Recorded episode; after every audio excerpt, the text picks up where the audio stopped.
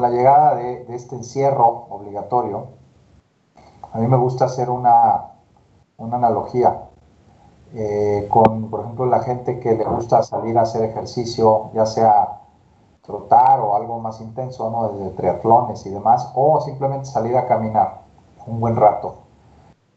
Eh, cuando tú no te enfrías, no dejas que, el cuerpo vaya adaptándose a eh, otra vez, digamos, al, estado regular del cuerpo después de hacer el ejercicio, puedes tener lesiones eh, y algunos problemas de salud.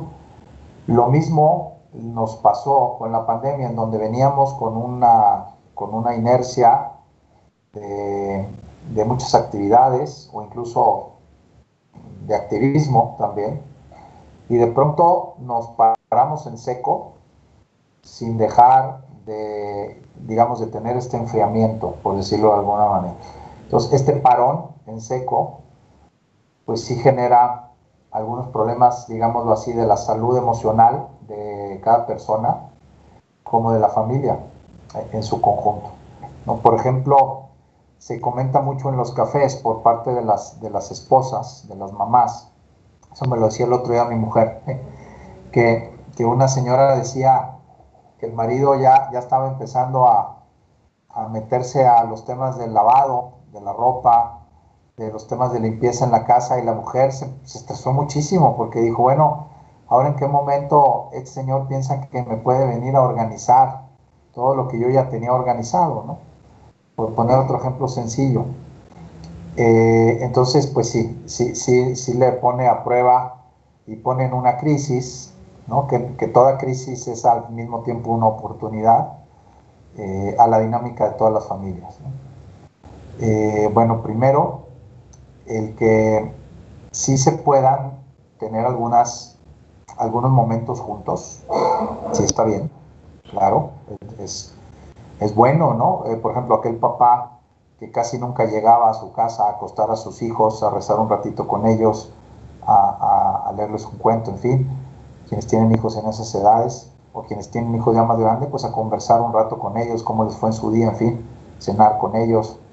Quien tal vez no lo hacía, pues hoy tiene esa gran oportunidad para hacerlo.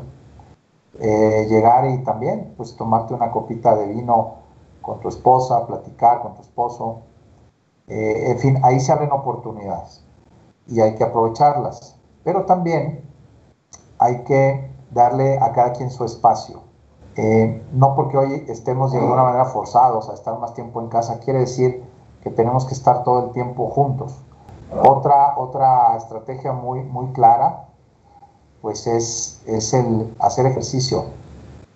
Eh, hoy también ya se puede siempre se ha podido con ciertos cuidados, pero salir a caminar, ¿no? Salir a caminar o hacerlo en casa con equipos, quien pueda tenerlos, en fin. Pero, pero el ejercicio es básico para poder echar el estrés, la ansiedad eh, que, mucha gente podemos traer en estos momentos, ¿no?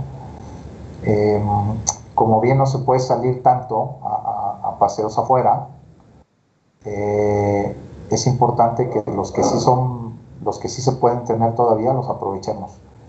Eh, ir a ver algo verde, no estar en un parque, salir a caminar al, aire libre. El, ser humano no está hecho para estar entre cuatro paredes y viendo, y viendo acero, cristal y concreto. El, alma, el espíritu humano requiere el contacto con la naturaleza. Entonces hay que dárselo, porque si no también lo podemos sacar con un estrés adicional. Una recomendación muy puntual que le haría a los proveedores de, un hogar. Eh, manden sus deudas en la medida de lo posible a largo plazo con pagos cómodos y liquiden todo lo de corto plazo. Eso te va a quitar muchísimo estrés. Yo pensaría que hay que desintoxicarse un poquito de, de, esta, de este pandemonium de noticias, ¿no? hay que dejar de estar hablando todo el tiempo de esto, hay que estar todo el tiempo metido en esto, porque uno acaba, uno acaba neurotizándose gratis y neurotizas a los hijos. Este, el hecho es que mientras, mientras seguimos vivos la vida sigue.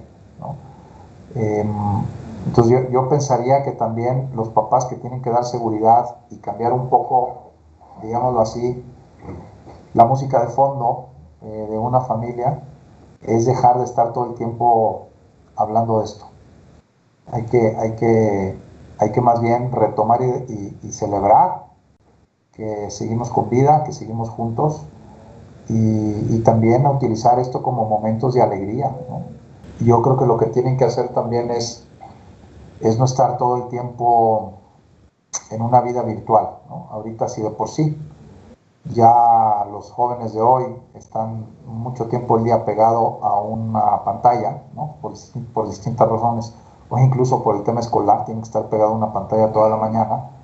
Tratar, eh, invitarles, motivarles sobre todo, para que ellos también se, den sus ratos donde puedan tener, eh, sí, contacto con sus amigos eh, virtualmente, pero sobre todo tener contactos físicos en el mundo real como decía, con otros amigos o seres queridos, en la medida de lo posible, eh, a pesar de la pandemia, y también con la, con la naturaleza de actividades al aire libre.